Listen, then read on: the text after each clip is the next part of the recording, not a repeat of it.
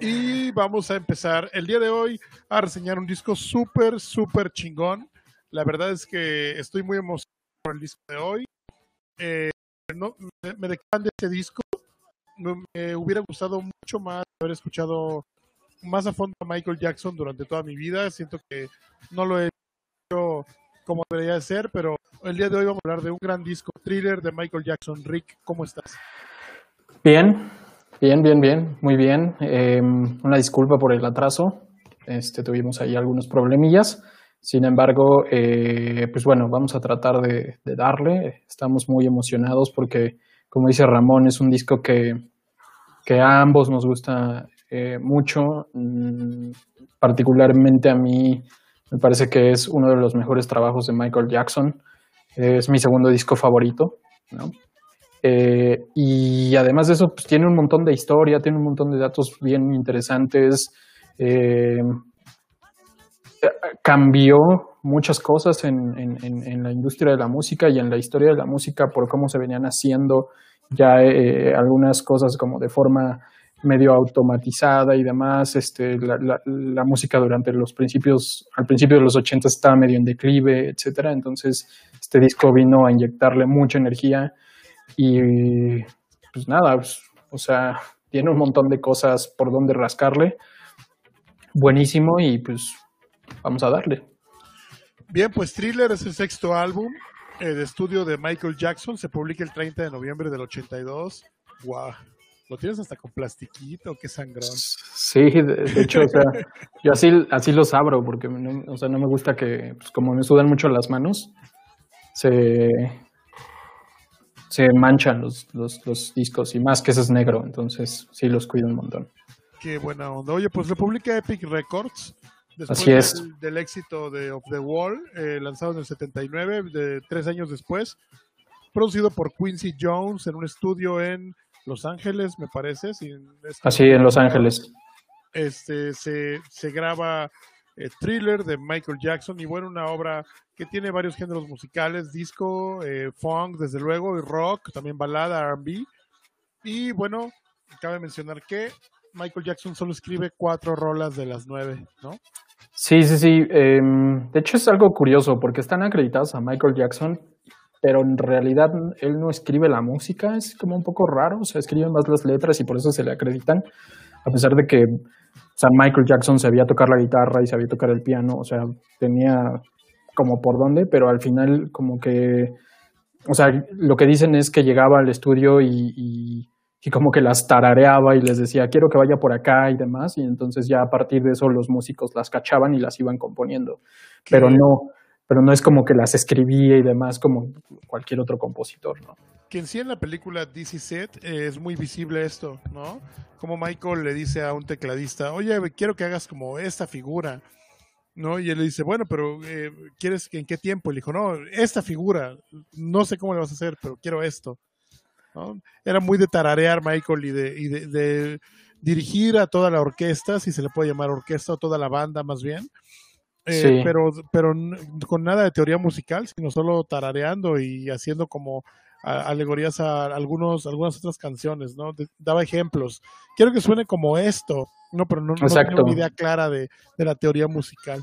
Sí, exacto. Y de hecho, o sea, todo el disco se origina de allí, porque eh, digamos que a pesar de que con el disco anterior, Of the Wall del 79, le va súper bien al, al, güey, em, se queda como con la espinita de que, o sea, mediáticamente todavía no le hacen tanto caso y no es como lo que... Él tenía mucha sed como de fama y de, y de ser algo grande, ¿no? Entonces se queda con esa espina y, y justo eh, se acerca a Quincy Jones, que Quincy Jones es prácticamente el que mueve los hilos detrás de este, de este de este disco y le dice, quiero, quiero hacer un disco que sea un monstruo, quiero que sea un referente en la historia, quiero, o sea, así de ambicioso llegó. Y entonces Quincy Jones lo que hace es, órale, pues va, me late, ¿no? O sea, si ya nos fue chido con, con All the Wall, que para mí es mi disco favorito, pues podemos hacer algo muy fregón. Y lo que hace Quincy Jones es agarra su Dream Team y jala lo mejor de lo mejor jala a personas con las que había estado trabajando en discos anteriores, ¿no? En otros proyectos y que habían trabajado con, con Michael Jackson en Off the Wall. Eh, jala a Rod Temperton como el principal compositor del, del disco. Eh, jala a cuatro miembros de Toto, muy curioso. Sí, se pasa de cabrón. Y a Van Halen, ¿no? También de repente. A Eddie Van Halen ahí en, en una canción. Y, y además eh, a este, al bajista de este grupo que se llama The Brothers Johnson, que es también un, un grupo que produjo Quincy Jones, y hacen un trabajo impresionante, ¿no? Como, dices, como, como decías, o sea, van por muchos géneros. Eh, creo que muestra el, amplio rango que, que, que, tiene, que tenía Michael Jackson como intérprete, como como compositor, por así decirlo, y, prácticamente el, el, trabajo de Quincy Jones es magistral, ¿no? O sea, me parece, yo lo ponía en, en los comentarios cuando publicamos el, de qué, cuál iba a ser el disco esta semana. Yo decía que este disco era como casi hecho matemáticamente, ¿no? Porque eh, Quincy Jones puso tanto empeño y tanto detalle en, en un montón de cosas que, que tenía como tenía el foco de que tenía que ser un, un, un monstruo, ¿no? Entonces, eh, justo, jala a Van, a Van, Halen, jala a Paul McCartney, eh, lo mezclan un montón de veces, o sea, me, me, parece que es uno de los mejores discos con los que puedes escuchar, eh, más bien que puedes escuchar en, en, en cualquier equipo de sonido. Eh, tiene una fidelidad, tiene eh, una ingeniería impresionante y es simple y sencillamente una, una joya una obra de arte, literal. Eh, Desde la portada, ¿no? Un, sí, sí. Un, un, tanto espectacular ahí con un tigre bebé. Es, sí, exacto. Eh, y con Michael en todo su esplendor, ¿no? Nada disminuido por cirugías, un Michael radiante, increíble. Raro, ¿no? Porque este álbum, después de venir de, del, de Love the Wall, que es un gran disco, un poco más alternativo y más funkero si tú quieres, Sí. a una onda un poco más R&B, más pop y con un presupuesto pues bien bajo, entre comillas, ¿no? Porque era un presupuesto de 750 mil dólares para hacer un disco con el maestro Quincy Jones y con todos esos genios, ¿no? De Toto, etcétera, etcétera, en un estudio eh, este, en Westlake, en Los Ángeles, que lo grabaron ahí porque Michael decía que le traía suerte. ¿no? Quincy Jones quería grabar en Nueva York y de repente Michael dice, no, no, no, no, se va a grabar aquí ¿no? Porque ese estudio me trae mucha suerte y, y, se va a grabar acá, siendo que había muchos mejores estudios por ese mismo presupuesto para, para grabar este álbum. Eh, de repente empiezan a grabar, graban con ese presupuesto y un tiempo más tarde se convierte en el álbum más vendido de la historia a nivel mundial, ¿no? que fue separado en Estados Unidos apenas en el 2018 por un disco de The Eagles que ni siquiera fue un disco como tal, fue un disco de Son hits, greatest hits. Por eso no cuenta. Sí, no vale, pinches. ¿no? Pero es que pues todos los sencillos de las nueve canciones, este, siete fueron lanzadas como sencillos, las cuales siete llegaron al top ten de los Billboard y ganaron ocho Grammys en la edición 84 Grammys. de los Grammys. Es una locura. Sí, exacto. Entre ellos el, mejor, el mejor álbum del año y la mejor grabación del año.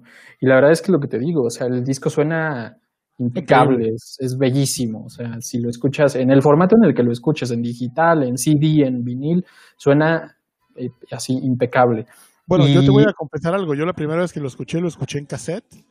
Ah, mira. fue increíble. Yo la verdad es que le entré muy tarde a Thriller, ¿sabes? O sea, porque mi historia con Michael Jackson empieza con Dangerous. Y. Es un gran disco. Fue... Sí, también. Sí, sí, sí, totalmente, ¿no? Pero, o sea, fue de muy morrito ya sabes, o sea, estaba como obsesionado, era un Michael Jackson muy diferente, ya ni, ya, ya había cambiado el tono de su piel. Entonces, eh, como que yo tenía ese Michael Jackson así en un, en un pedestal, ¿no? Y de repente yo creo que, que ha de haber sido como a los 16, 17 años le entré bien al thriller y, pues me, me, voló la cabeza. Y después le entré a Love the Wall ya como a los 18 y dije, no, o sea, para mí el Michael de de, de, Off the Wall hacia atrás es el que más me gusta porque es como música que, que, me, que me, gusta a mí, ese estilo, pero en general Michael siempre fue un monstruo, ¿no? Un verdadero monstruo. Sí, Michael siempre, siempre fue un monstruo y y obsesivo, ¿no? Y, lo comprueba con, con estos trabajos al, al lado de estos grandes artistas, eh, que está muy cabrón. Aparte que, bueno, lejos de un artista se le consideraba eh, un, un activista de, de la comunidad este, negra en Estados Unidos, ¿no? Tanto que con sus discos, de repente en los ochentas, pues eh, la música o la escena era una escena para los blancos, ¿no? sí, sí, sí era una escena underground y de repente viene Michael y rompe las barreras raciales con, con Thriller. Digo que ya había este, algunas otras bandas de negros del funk, pero no eran escuchadas por blancos, ¿sabes? Sí, sí, sí. Viene Thriller y hace trizas todo, ¿no? Rompe todo, rompe Grammys, rompe Billboards. Y bueno, es un precedente para la música eh, de la gente de color en Estados Unidos. Sí, de hecho tiene como un reconocimiento ah, ante como el gobierno de los Estados Unidos porque es como eh, es parte del legado que de la cultura afroamericana no hacia el hacia el hacia el mundo. Está como en ese rango porque de verdad hizo un montón de cosas. Incluso eh, yo decía que la música en los años 80 estaba como en un declive y pues el disco lo, la revivió prácticamente, le dio un giro por completo a la, a la industria de la música a partir de, de, un par de canciones, ¿no? Yo diría que la primera es Thriller per, se, porque pues de, o sea, de entrada tiene un video de 11 minutos que una, no se hacían eh, videos musicales en, tan largos en ese entonces, en primer lugar, ¿no? Segunda, o sea, las bandas ni siquiera sabían exactamente para qué querían un ¿cómo se dice? Un video, ¿no? Y, y luego, o sea, fíjate, MTV tenía, o sea, tenía, había surgido en el 81, tenía apenas un par de años de existir y pues prácticamente con este video lo catapulta, ¿no? O sea, se va hasta el, hasta el cielo las audiencias de MTV porque todo el mundo quería ver el, el video de, de, de, Michael Jackson, ¿no? Y luego, por último, me parece que hay una canción que desde mi perspectiva, eh, como que marca el ritmo de, de, de, o, la pauta de los músicos de los siguientes años, ¿no? O sea, un Lionel Richie, Mariah Carey, o sea, como en este tono medio baladoso. El R&B, ¿no? Sí, sí, sí. de la balada pop R&B. Exacto. La, la, marca Thriller. Sí, sí, sí. Vamos, que, ¿no? Vayamos al Track. Sí, sí, sí, eh, vamos. No sé si alguien tenga significado que te está viendo por ahí, pero saludos a Rubén Cerraras, a Manuel Oscanga, Luis Martín Díaz, Elisa Corbeta y Daniel Pablo, Mitch Peregrina. Por ahí tenemos algunos viewers en Facebook. No sé si tengas tú alguno por ahí. No, no, no. De hecho, o sea, deberías de poner que estás en vivo conmigo para que pueda publicarse en mi, en mi wall. Vamos a, vamos a poner lo que estoy en vivo contigo este, a, editar la publicación y, y este y pues para que lo vea también tu gente. Oye, entonces, ¿qué onda? Eh, ya hablamos un poco de los antecedentes. Otro dato curioso por ahí es que en el Congreso, en la biblioteca del Congreso de los Estados Unidos hay una copia del thriller. Eso lo leí hoy en la. ¿Qué tal? ¿Qué tal? ¿Qué tal? Sí, pues es que te digo, o sea, es tú decías la semana pasada de los discos que deberían de ser enviados al espacio y a mí me parece que este disco debería, o sea, sí entra en ese, en ese rubro, ¿no? Incluso creo que, o sea, deberían de, eh, de ser guardados, ¿no? En caso de que la humanidad desapareciera, ¿no? Este, creo que este disco debería ser preservado para la eternidad prácticamente. Sí, seguro. Es un, e, es un parteaguas en, en el RB, en el funk y en el pop. Y yo creo que este disco fue el que catapulta a, a Michael Jackson como el rey del pop. Sí, totalmente, ¿no? Y justo puse, por eso puse en la portada, en verdad eres el rey, ¿cómo? Verdaderamente eres el rey de reyes, haciendo referencia a un capítulo de Los Simpsons y el señor Burns. Este, pero sí es eso, o sea, el tipo o sea, súper ambicioso, ¿no? Y luego, pues con otro obsesivo, eh, enfermo del trabajo, ¿no? Quincy Jones, que justo en una entrevista le preguntan, ¿no? Dinos algo en lo que creas que no lo hayas hecho bien y lo único que dice es pues, en mis matrimonios, ¿no? Porque el tipo estaba tan obsesionado con el trabajo que los descuidaba por completo. Tiene como siete hijos con cuatro matrimonios diferentes, etcétera. Sí, bueno, es, un genio y por, lo, mismo todos los genios tienen cierta locura por ahí incontrolable y pues es, es muy inestable. Emocionalmente lo ha demostrado en varias ocasiones y, y bueno eso es lo que lo hace también tan volátil en sus discos no a mí, a mí Queen me hace un verdadero genio y es increíble su manera de componer. Curiosamente en esta rola perdón en este disco eh, una de las canciones que más me late, Quincy Jones casi no metió las manos, ¿no? Que es Thriller precisamente, y que esa se llamaba Starlight. Y le escribió Rod, Temperton, que era el tecladista de Michael Jackson, fue el que escribió Thriller.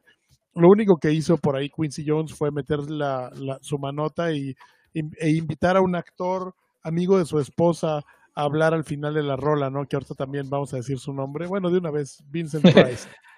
Sí, que era un actor, o sea, X, ¿no? Pero bueno, el tipo venía de. Hablar por su voz en thriller. ¿no? Exacto. Qué loco, cabrón. Sí, pues si quieres, mira, vamos rola por rola y vamos soltando uno que otro dato que tengamos por ahí y, y vamos dando nuestras impresiones, ¿no?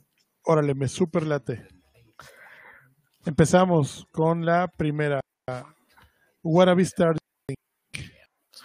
Eh, esa a mí me parece que es la canción, eh, de hecho la graba en el 79 según, según esto, y se escucha, ¿no? O sea, se escucha muy off the wall, me parece que esa canción debió haber estado en off the wall, y probablemente pudiste haber sacado alguna de off the wall para meter en, thriller. Eh, tiene muy mucho estilo funky, eh, me gusta, es este, la compone Michael Jackson y es muy movida. Me gusta este sonido que tiene entre percusiones, guitarras, el final súper movido, ¿no? Con esta frase que se sacó, quién sabe de dónde, ¿no? De una película, ¿no? No, me acuerdo de dónde, de Mamacé, Mamasa, Mamacusa, y después la, la, utilizó Rihanna y no me acuerdo quién más, pero me parece que es un principio súper enérgico, eh, la mezcla de sonido es impecable y, me encanta, la verdad.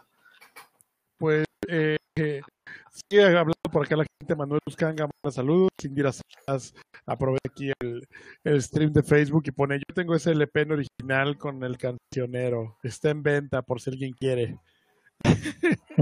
Oye, igual, saludos por ahí, Puato, a Jopo, un abrazote. Fíjate que Sí, a mí me encanta Wanna Be, Starting Something. Me encanta la versión del 2008 cuando remasterizan y regraban. Bueno, más bien remezclan y regraban algunas partes. Y esa versión que tiene como un envolvente, porque curiosamente es la única canción del álbum que está en mono. Este, entonces, de repente, la versión estéreo, en la versión remasterizada y regrabada en el 2008 y se escucha increíble, que súper encanta. Como bien lo dices, es una canción que bien pudo haber estado eh, en el Off the Wall. Eh, es una canción que saca toda la onda funk y toda la esencia de Michael Jackson y de su labor con los Jackson 5, ¿no? Sí, sí, sí.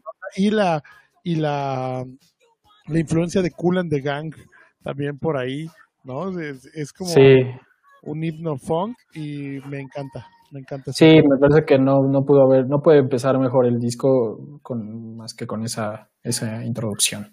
Oye, Baby Be Mine. Baby Be Mine, grabada em, en el 82, ¿no? De, hecho, o sea, esa fue una de las canciones que más les tomó tiempo. Esta fue escrita por Temperton. Eh, me parece que esta canción tiene algo muy particular que es, refleja muy bien el sonido de los ochentas.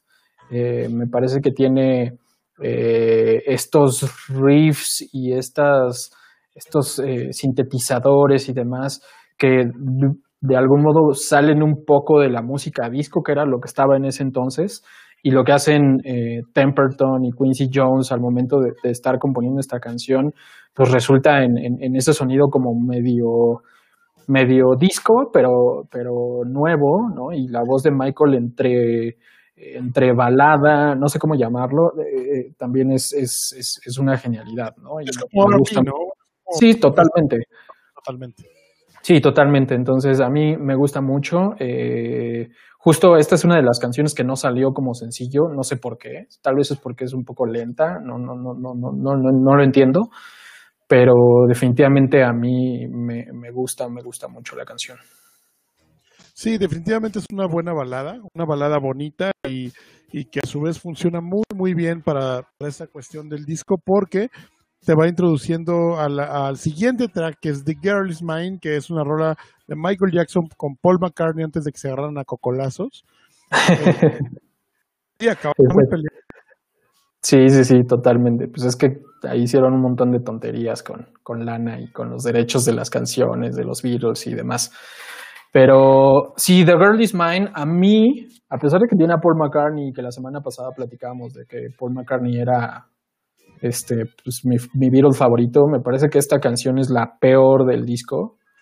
Eh, me parece fofa, me parece sosa, o sea, entiendo que Michael Jackson lo que quería aquí era pues, la colaboración con, con Paul McCartney porque pues, Michael Jackson estaba obsesionado con los Beatles, em, el, tipo quería como repetir esa, e, ese fenómeno que fueron los Beatles en los años 60, entonces eh, pues justo se acerca a Paul, eh, y después le dice a Quincy, oye, quiero grabar una, una, canción con Paul McCartney y demás, y entonces componen esta canción. Eh, me parece que también es una, una canción que, o, sea, en, estos, en este momento no podría ser grabada jamás, ¿no? O sea, y menos por un artista tan popular como Michael Jackson era en los ochentas. Eh, es súper misógina, ¿no? Una canción de dos tipos peleándose por una mujer como si fuera un objeto y demás. Eh, pues no vale, ¿no? Vale madres, ¿no? Son dos Exacto. chica. Eh, y a mí la verdad es que también se me hace una canción que yo siento que arreglaron la colaboración con Michael, digo, con Paul McCartney, rentan el estudio. Y se me hace que les dijeron, güey, tienen dos horas para componer algo, ¿no? Háganlo. Ahora, urge. Y Exacto pues hacen este The Girl Is Mine, que la verdad es que es como el maracas gringo, ¿no? Ándale, ándale. Perales, no sé quién demonios es esa pendejada, pero sí, realmente no, no me late, eh, este, no, no me encanta, más bien, ¿no? Pero sí, o pues sea, tiene dos que tres cosas buenas, o sea, esa es, hay una parte donde Paul McCartney lo que platicábamos, ¿no? Que hace este, este estos eh, se dice? Desplantes con su voz muy interesantes y pareciera que la canción va a algún lado, pero pues la neta se queda, se queda en eso. Bueno, yo creo que lo mejor que tiene de Girl Is Mine es que antecede a Thriller. ¿no? Totalmente. entonces sigamos con Thriller. ¿Qué tranza? Thriller, que como bien mencionabas, eh, justo tiene la voz de eh, Vincent Price. Tiene una historia muy curiosa, eh, Thriller. uno pensaría que el nombre del disco se desprende del nombre de la canción, pero en realidad fue al revés. Como decías, este, Temperton estaba trabajando ya en, la canción y, y originalmente tenía el nombre de Starlight. Y entonces eh, de repente Michael llega y le dice, oye, tengo, quiero hacer una canción que suene medio spooky, quiero una canción que, que sea como súper fuerte, pero que tenga este sentido medio, pues medio tenebroso, ¿no? Por así decirlo. Y entonces, pues a Temperton le, se le ocurrió y dijo, pues claro, o sea, el disco se, se va a llamar Thriller, eh, pues pongámosle ese nombre, ¿no? Y al final eh, dice que una de las cosas que, que, que, que hizo primero fue em, toda esta parte final con, con, el verso de, con la voz de, de, Vincent Price, ¿no? Y entonces a partir de eso fue dándoles sentido y estructura a la canción. Es una genialidad, me encanta, tiene, tiene una de las líneas de bajo más conocidas por todo el mundo, yo creo, ¿no? Eh, que ni siquiera es un bajo, me parece, o sea, es un sintetizador, pero suena súper bien. Eh, eh.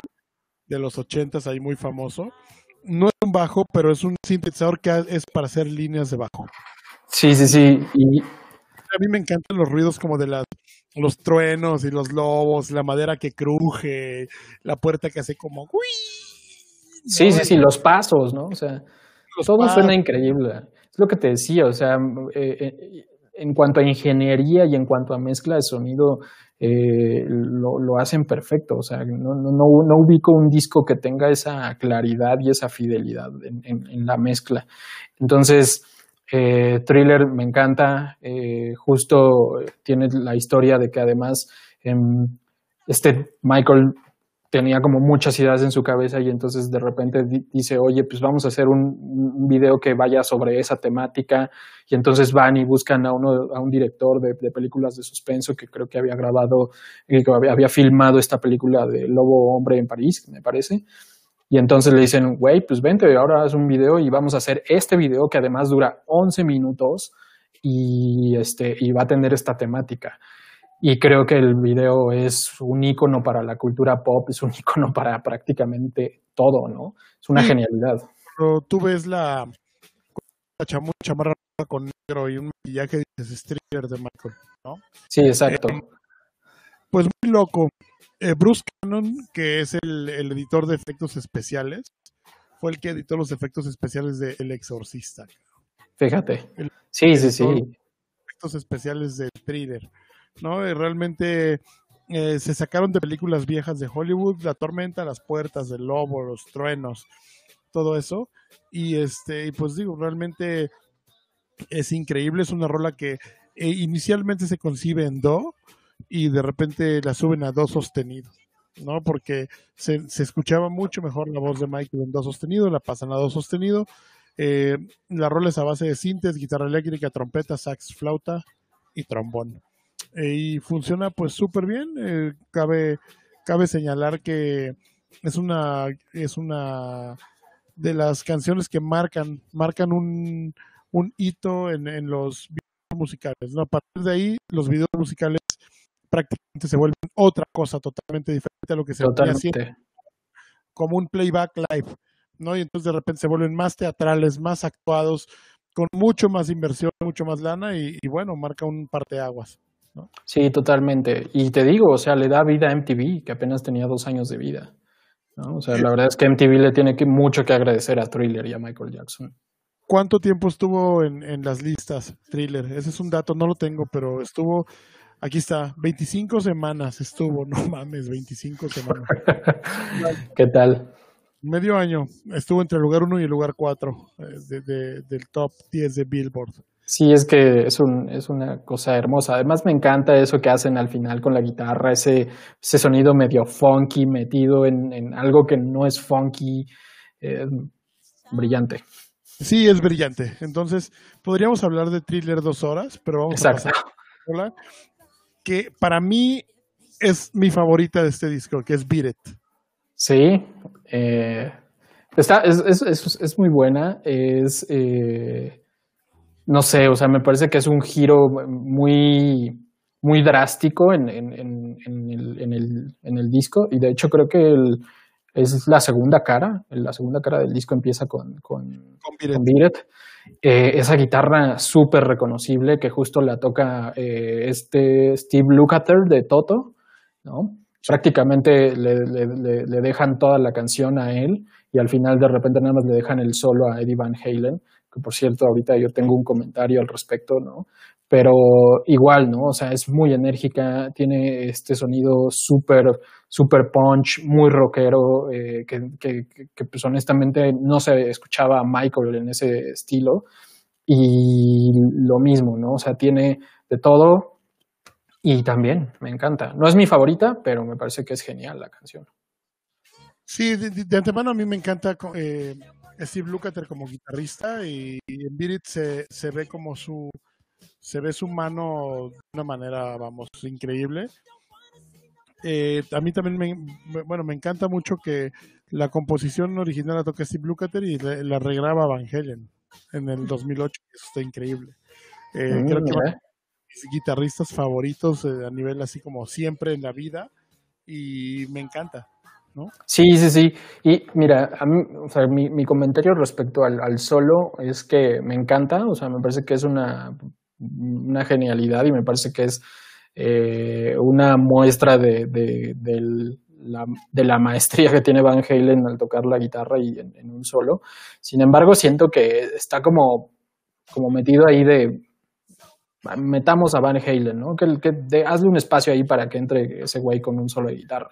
Porque realmente, o sea, el solo no, o sea, desde mi, desde mi perspectiva, o sea, como que no le aportan mucho musicalmente a la canción, o sea, no es, no es no es una progresión, no es, o sea, ¿no? ¿Me, explico? O sea, es una genialidad, insisto, el, el, el, el, solo, pero casi, casi siento que es como cuando Krusty eh, entra a grabar la voz para los muñecos, ¿no? Y le dice, ah, este, hola, soy Krusty el payaso, hola, soy Krusty el payaso, toma tres, hola, soy Krusty el payaso, así, o sea, que el güey llegó y pum, vámonos. ¿No? se te hace. Realmente Van Halen eh, Van Halen eh, no estaba planeado para ese solo. Van Halen estaba grabando en esos mismos estudios un álbum. Eh, Van Halen vive en Santa Bárbara, California y se la pasa en Los Ángeles. Entonces estaba grabando un solo, solo, un álbum en ese estudio y de repente se entera que está grabando Michael Jackson y entonces lo platican. cuenta por ahí una historia que vi por ahí en internet que Van Halen nunca ve a Michael Jackson en la grabación de Beat Ve platica con Queen, y dice, oye, pues hazte una toma. Entonces entra Van Halen a hacer una toma del solo y el ingeniero de grabación ni siquiera sabía que iba a grabar Van Halen. Entonces Van Halen está haciendo la toma del solo y abre y cierra la puerta y se queda en la grabación. Se escucha la puerta en la grabación del solo de y una sola toma, solo de Piet y fue ¿no? Y se mostraron a Michael y Michael dijo, wow, está genial y pues listo, se quedó un solo de Evangelion en, en ¿no? Sí, sí, sí, así totalmente se me hace y que pues ahora hace todo el sentido. Y, eh, o sea, solo para, para terminar, em, hay una cosa que me llama mucho la atención y es, tienes a un Beatle, que es Paul McCartney en, en, en, el disco, ¿no? y además tienes a Eddie Van Halen, que es eh, otro gran músico, y sobre todo en la época que justo una de las cosas que se estaban haciendo bien en, en, en esos años eh, era el, el, rock, ¿no? Y como esta, eh, esta, esta, corriente del metal, eh, heavy y todo eso. Sí, sí, sí, exacto. Entonces, entonces ahí es como que digo, este Quincy Jones y su visión de, de, a ver, ¿cómo le hago para que este disco todavía sea algo mucho más grande? Voy a traer a la, a la gente que escucha a Paul McCartney, que por cierto Paul McCartney en ese entonces estaba ya en los peores años de su carrera, ¿no? Y, y aún así tenía una audiencia muy grande y nada más por ser Paul McCartney vendes, ¿no? Y luego Van Halen, entonces la mezcla de esos dos, de esas dos audiencias en el disco, pues ya lo mandaron a la luna, básicamente. Sí, es un, es un discazo. Y pues bueno, terminamos Beat que aparte también en las piezas coreográficas, no podemos dejarlas pasar, eh, de thriller, de Beat ah, son increíbles. O sea, yo no, no, soy fan de como del baile y ese tipo de ondas y nunca fui de los, de, los, sí fui muy teto, pero nunca de los que se aprendían las coreografías, ¿no? Era un teto como un poco más tronco. Este, Sí, sí, no, no, definitivamente no.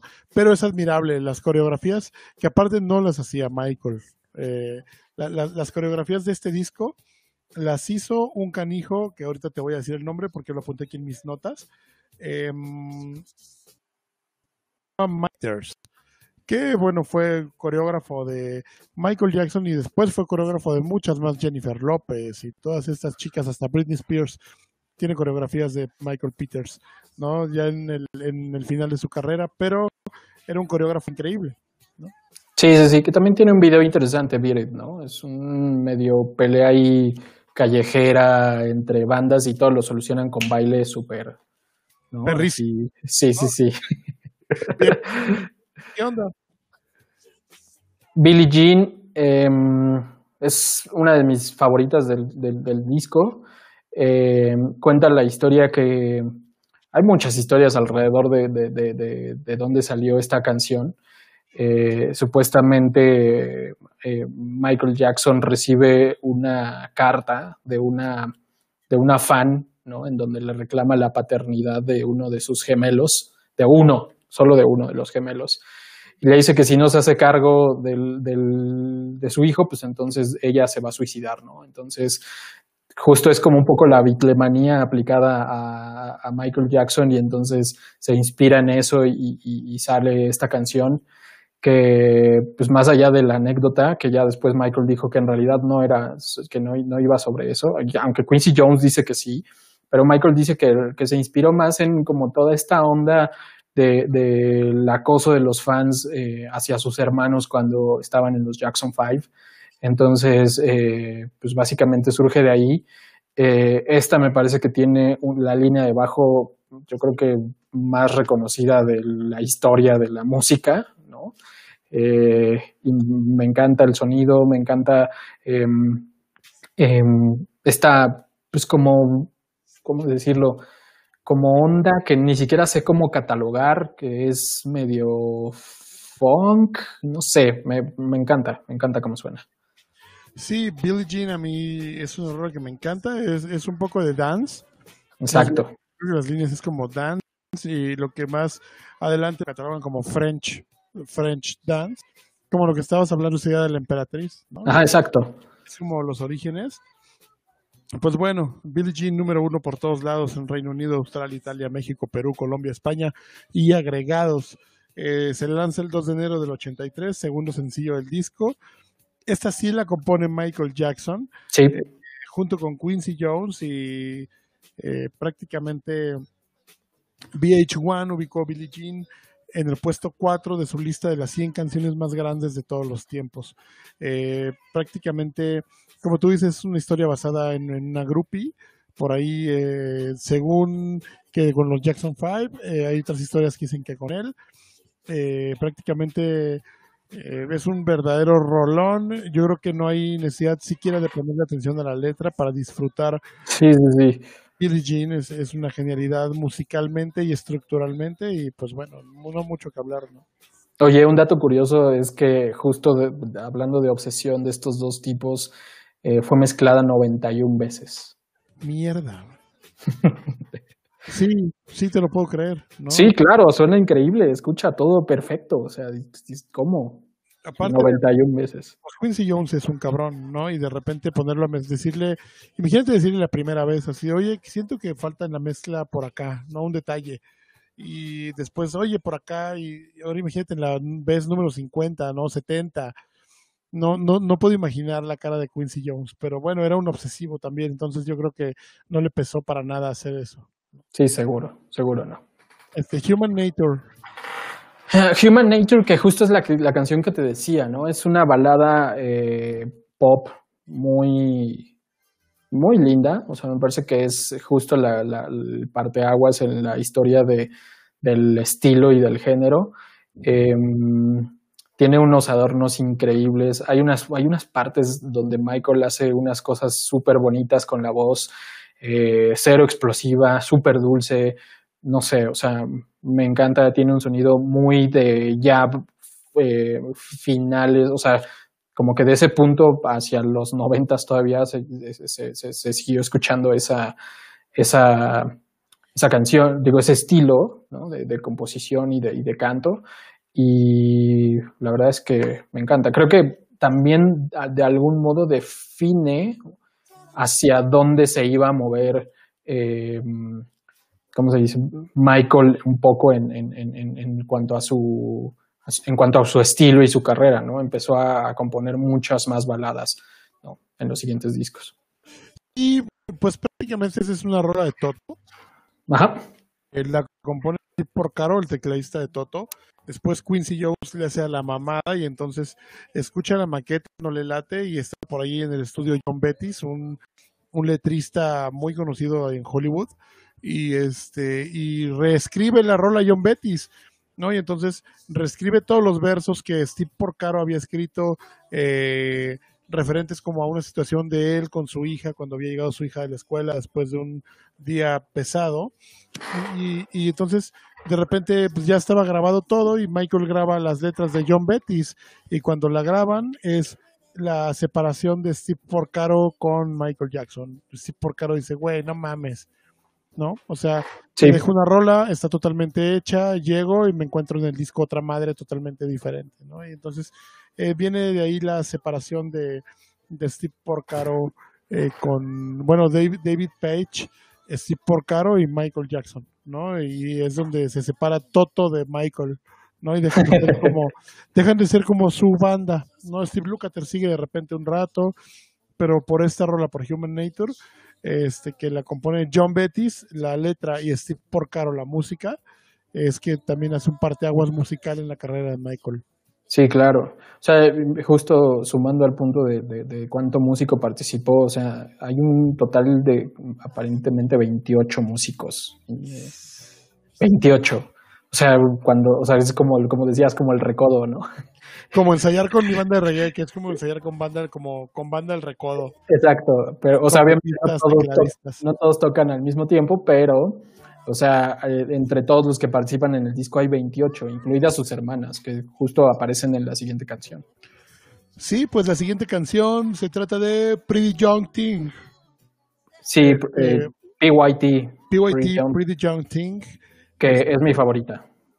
Es una chidísima rola, yo creo que después de Beat It voy por Pretty Young Thing y luego por Thriller, ¿no? Pero sí, sí, sí. Sí, es de mis rolas favoritas también. Canta Latoya Jackson y Janet Jackson. Sí, exacto. Suena increíble, muy, como dices, este estilo mm, eh, ya muy contemporáneo del French dance o French disco. Eh, no sé, incluso muchos, muchos artistas de, de, la escena actual la, la utilizan como base para para DJ sets o incluso para canciones. Tiene una línea de bajo increíble. Siento que es como una línea de bajo de película porno. Este. Sí, totalmente, güey. Súper cachonda la línea de bajo de, acá y prácticamente la hace Michael Bodiker con un emulator que es un pinche pianito, ni siquiera es un bajo, cabrón. Exacto. Hay una, hay una, hay una línea, hay un bajo que lo hace Louis Johnson, que ya fue esto posterior a lo de Porcato. Eh, graba Louis Johnson el bajo graba en Dugu eh, Chancler la batería, que es un pinche baterista mamadorcísimo, y este eh, James, James Ingram y Michael Bodiker hacen esa línea de bajo tan chida con un portasound y un emulator, un par de teclados por ahí súper ochenteros que también marcan una pauta para las líneas de bajo de todos los clubes de dance del 80s de radio. Este, esta madre, como tú dices, es un chingo de DJs este, la usan para sus eh, DJ sets, para tenerlo como base y demás. Es una rola genial, eh, súper pegajosa y prácticamente de mis favoritas del disco también. Sí, sí, sí. Y que una cosa que, que me gusta mucho es que creo que aquí es donde, junto con Billie Jean, es donde más em, hace uso de todas estas cosas de... Sí, sí, sí, las voces. Adornitos con su voz, así como que le, le, encantaba, que ya después se convirtió como en su estándar, ¿no? Pero en esta lo explota mucho y lo hace genial. Pareciera que está improvisando Michael en toda la, en toda la canción. Sí, pero lo dudo, era un obsesivo. O sea, yo siento que eso lo ensayó meses, ¿no? Eh, me encanta el nombre de La Toya Jackson. Es sí, el nombre más afroamericano de mujer que he escuchado por encima de la Quisha y todos esos. Sí, sí, sí, totalmente. Oye, este, y cierra el disco con The Lady in My Life. The Lady in My Life, que justo es otra de la que no fue sencillo, que también otra balada muy, muy linda. Em, siento que ya es como el cierre perfecto y que además es como, ya, o sea, la pauta de e, este estilo me queda, este estilo es el que voy a empezar a explotar en, en, otros discos y, y, lo hace perfecto. La verdad es que esa canción me gusta, no, no, no le encuentro como tanta ciencia o tanto que aportarle, ¿no? Porque pues no es una genialidad, pero me gusta mucho también. Eh, cabe mencionar que bien raro, ¿no? Eh, de las dos canciones que no fueron sencillos, las dos canciones fueron escritas por Rod Temperton. Eh, Baby Be Mine, que es una baladita, y The Lady in My Life, que es otra baladita, ¿no? Sí. Él, era un baladista tremendo. Rod Temperton hizo muchísimas baladas famosas, de las que ahora son clásicos, y, y pues bueno, me encanta, ¿no? También es una rola que que es puro amor y ah, pura ternura y está bien bonita. Eh, sí, sí, sí. y pues es un gran cierre de disco, ¿no? Eh, sí, sí, sí. Increíble. Sí, justo, o sea, otra cosa bien interesante es que, o sea, dice que, dicen que Michael y, Quincy Jones tenían 30 canciones antes de grabar el disco y solo se quedan 9. O sea, eso habla también mucho de, de como de la perfección y la obsesión y lo que estaban buscando, ¿no? O sea, como que si se pusieron esto en mente de poco, pero bien hecho, ¿no? Antes de justo armar un pinche disco doble de 30 canciones. Pues es que raro, ¿no? Por ejemplo, si hay por ahí eh, algunas sesioncitas, perdón, pequeñas, está un disco en el 2001 que fue una edición especial que trae un disco doble, que trae entrevistas con Quincy Jones, con, con Rod Temperton, trae Someone in the Dark, que fue una rola que que eran de esas 30 que descartaron, esa rola se quedó para eh, la película de extraterrestre, ¿no? Es in the Dark. Y Carcel también, que fue durante esas sesiones, eh, pero de ahí en fuera me encantaría escuchar un, un B-Sides, ¿no? De, de, toda la sesión del thriller. Sí, totalmente. Era algo que no, que para esa época tal vez no era un estándar, pero para ahorita podría funcionar súper bien que sacaran un B-Size, ya que Michael era un visionario, Quincy Jones de igual manera, y, y tal vez por ahí hay algunas joyas perdidas, ¿no? Yo esperaría, la verdad. O sea, próximamente se van a cumplir, ¿qué? ¿40 años?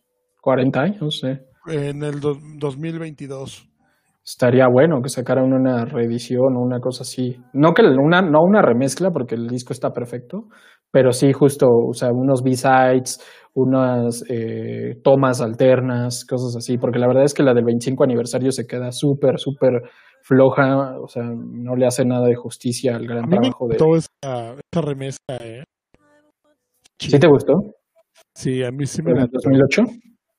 Sí, el 2008 inclusive participan por ahí otros güeyes cabrones. Vuelve a grabar Van Halen algunos solos de Steve Lukather, Will I Am también hace por ahí algunas cosillas y Quincy Jones, pues ni se diga, cabrón. Aparte, eh, puta, Quincy Jones, ¿qué no ha hecho, cabrón? Ha estado desde Frank Sinatra hasta, no sé, cabrón, Queens of the Stone Age. O sea... Sí, sí, sí, el tipo está en todo. Es increíble, güey, ese güey es increíble. Sí, sí, es un genio, es de estas cosas, es como, como el como de estos genios musicales como el Beethoven, el Mozart, ¿no? De, es uno de los genios modernos, ¿no? Ajá, de la cultura afroamericana, para empezar, porque incluso eh, a, él cuando empezó en su carrera y, empezó a componer scores para películas y eso, o sea, le decían, ¿no? O sea, en ese momento estaba súper de moda Mancini y entonces le decían, no, pues es que los negros no escriben música para películas. Y entonces el güey dijo, ah, no, ¿cómo no? Y tómala, puso un montón de soundtracks y además de, repente empezó a mezclar cosas bien interesantes, eh, funk y otros estilos, en, incluso en, películas. Y pues el tipo es brillante. O sea, por donde lo busques, es un, es un genio. Es un genio contemporáneo, eh, Quincy Jones. Yo creo que es de lo mejor que hay por acá. Y pues para cerrar algunas de las curiosidades del thriller. Pues no sé, o sea. Bueno, ahí en el thriller en Beat se origina el Moonwalk, ¿no? Sí, también. Jim, perdón, se origina el, el, Moonwalk. Este, en un programa de televisión que se llama Soul Train, se origina y, este fue un paso que nunca hizo Michael en los ensayos, nunca en ningún lado, y de repente hace el Moonwalk y todo el mundo enloquece, ¿no? Sí, sí, sí. Y de hecho, el nombre del disco también, un dato curioso, eh, se le ocurre a Temperton un día así random, una mañana, y dice, o sea, tenía, dice que un día llegó con una lista como de 300 nombres, una cosa así, a Quincy Jones, que ninguno le gustaba a Quincy, y entonces un día se despierta, se está bañando y de repente le suena la palabra thriller, y dice que lo que realmente lo convenció para presentárselo a Quincy Jones fue como todo lo que, cómo sonaría cuando recibieras un, premio por el mejor álbum, ¿no? Y el mejor álbum del año es Thriller, ¿no? Y dijo, sí, claro, a huevo. O sea, vamos a hacerlo porque suena increíble y todo el merchandising y demás. Ese es el nombre. Se lo presentó a Quincy y dijo, toda la esencia. Exacto. ¿no? Y es también una cosa bien curiosa. Sí, pues está muy loco, digo, la, la, verdad es que es un gran álbum, es un gran artista Michael, vale la pena reestudiarlo este, y escucharlo en un sistema de sonido que valga la pena. No es lo mismo escuchar el, el de su Spotify o, de lo que usen. En, en, lo personal uso Google Play, que ahora es YouTube Music. Este, no es lo mismo escucharlo desde YouTube Music a escucharlo en LP o escucharlo en CD, ¿no? O en disco láser, en algún, en algún buen formato. Es una locura. Sí, yo la verdad es que sí les recomiendo el, vinil, si tienen chance. Eh, esta, esta edición, porque hay una edición horrible, esta, esta obviamente no es un prensado original, esta es del 2012, una cosa así. Bien bonito el Michael, ¿no? Ahí con su pelito bien bonito y así. Y velo todavía cuando no se avergonzaba de su tono de piel. Espérate, hay un tigre, güey. O sea, hay un tigre en la contraportada, güey. Eso es. No, no, no. No, en la contraportada no. ¿O dónde de está hecho, el tigre? el tigre está aquí adentro. ¿no? el tigre está aquí adentro, solo que lo tendría que abrir, pero no lo voy a hacer. Hay un tigre, güey. Yo tengo ese LP también, digo, ahorita eh, estoy eh, estrenando casa, eh, bueno, mudanza más bien, y tengo mis LPs todavía en cajas y un desmadre brutal, pero el mío sí está como abierto y desmadrado y hay un tigre, cabrón. O sea. Sí, sí, sí, sí, sí. Y de hecho, o sea, nada más para que un día hagan una comparativa y vean el disco Random Access Memory de, de Daft Punk y tiene casi la misma tipografía el nombre del disco está en el mismo lugar y la parte de atrás es idéntica, idéntica. Sí, eh, es un disco que ha inspirado a muchísimos eh, ejecutantes del género, del dance, del funk, R&B, pop y pues, es un gran, gran álbum que va a pasar a la historia como algo inigualable. Sí, totalmente. pues, pues qué chido. Este, qué gusto volver a hoy, mi querido Rick. Este, yo espero que ya este el COVID eh, vaya bajando para tomarnos unas vacaciones y hacer uno de estos streaming, pero desde Cancún, cabrón. Ojalá. Estaría este, bueno. Increíble, cabrón, con unas bebidas con sombrillas encima. Y este. Y pues, ¿qué onda? ¿Qué disco se te antoja para la semana que viene? Pues mira, yo creo que si estamos hablando de genialidades y demás, no sé, pero creo que podríamos hablar de pues, alguno de Led Zeppelin, ¿no? Podríamos hablar de Led Zeppelin 4. Siento que puede, Ser, puede ser un gran álbum. Y para después venirnos con algo mexa, ¿no? Órale. Este, igual y algún álbum que sea parte aguas, ¿no? ya sea igual el donde jugarán las niñas de Molotov, que son discasas. Ándale, sí, está bien. Entonces venga la siguiente semana estaremos por acá, igual el domingo por la tarde, noche, más bien noche. Hablando de Led Zeppelin 4, vamos a reseñar un poco el disco, track por track, eh, datos curiosos y todo esto. Esperamos les guste de el disco anterior de The Beatles, el álbum blanco, tuvimos prácticamente 700 views. Se me hace algo bien chido porque lleva dos semanas el proyecto, está increíble. Eh, Gracias a todos los que sumaron esos views que 700 personas estén por ahí tomando una hora de su, de su vida, de su semana para enterarse de, un disco y de estos datos a veces tan nerds que traemos nosotros. Y les agradecemos mucho, lo hacemos con mucho amor. Créannos que eh, no, somos precisamente millennials y nos cuesta un chingo de trabajo este, vernos bien eh, o escucharnos bien. Eh, hoy estamos estrenando Compus, está increíble. Exacto. Este, Estamos tratando de mejorar el audio, igual pronto con cámaras nuevas y así. Y pues gracias, gracias a todos por vernos. Por ahí Yesh, Yeshua Sanz, un amigo por aquí, productor y este homosexual, dice que hagamos uno de Johnny Laboriel. Este, bueno, más bien de, me, me más de ir Laboriel, ¿no? Su carrera está increíble. Sí, sí, sí, que tiene una historia ahí también muy interesante. Pues Sus hermanos. Paul, el Exacto. de Paul, ¿no? Sí, sí, sí. Vamos a despedirnos, Rick. Gracias por, por tu tiempo, gracias por esperarme una hora que estuve atorado en un ensayo por ahí. Este, y nos vemos la siguiente semana. Seguro, que estén muy bien. Chao.